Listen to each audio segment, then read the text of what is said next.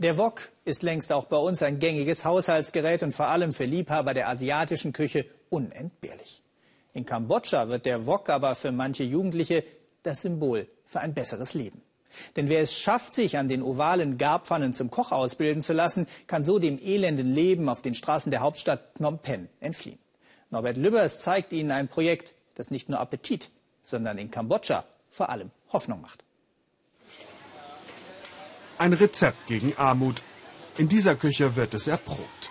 Vom Straßenkind zum Koch. Ein Traum, für den sie alles geben. Dara ist einer von ihnen. Seine Eltern sind früh gestorben. Aus dem Waisenhaus ist er abgehauen. Vier Jahre lang hat er auf der Straße gelebt. Hier ist alles besser geworden. Ich habe Freunde, was zu essen und ich kann mich waschen. Ich bin jetzt 15 Jahre alt und es ist das erste Mal in meinem Leben, dass ich etwas lernen darf. Nur ein paar Straßen weiter beginnt der Tag von Sokro.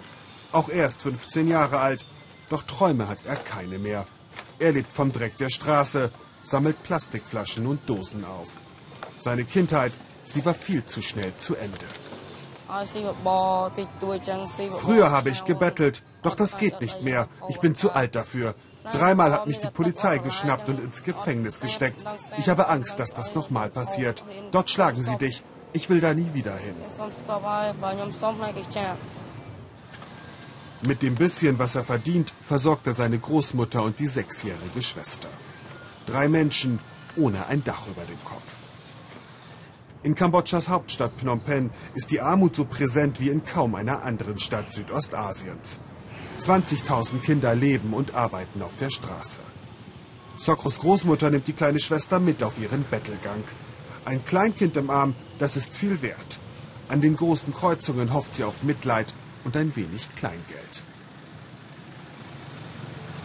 Hinter dem alten Olympiastadion verstecken sich die Frauen und Kinder vor den Augen der Polizei. Denn die will die Straßen sauber halten. Es ist ein Leben am Rande der Gesellschaft. Ein Leben, in dem Spucke oft das einzige Spielzeug ist. Die Tage der Müll- und Bettelkinder sind lang. Am Abend, wenn die Stadt im Verkehr erstickt, beginnt ihre Nachtschicht. Das Recht auf Bildung haben sie längst verloren.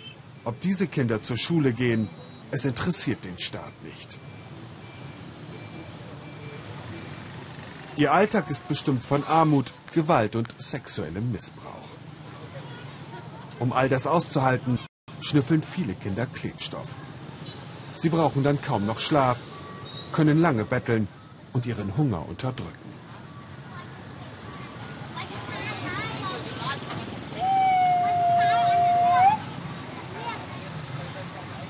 Dara kennt das.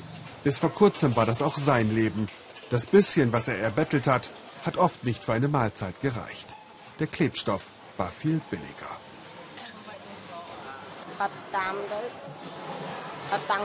All meine Freunde haben Klebstoff geschnüffelt und ich irgendwann auch. Wenn du durch die Tüte atmest, ist dir alles egal und du fühlst dich glücklich.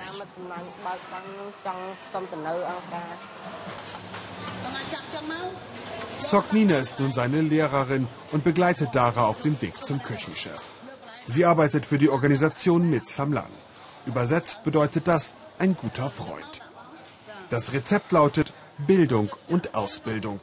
Die Jugendlichen sollen endlich eine echte Perspektive haben. Nach der Praxis am Morgen folgt die Theorie am Nachmittag. Für Dara und die anderen eine vollkommen neue Erfahrung. Pünktlich sein, den Lehrer respektieren, Verantwortung übernehmen. Nicht alle halten das lange durch.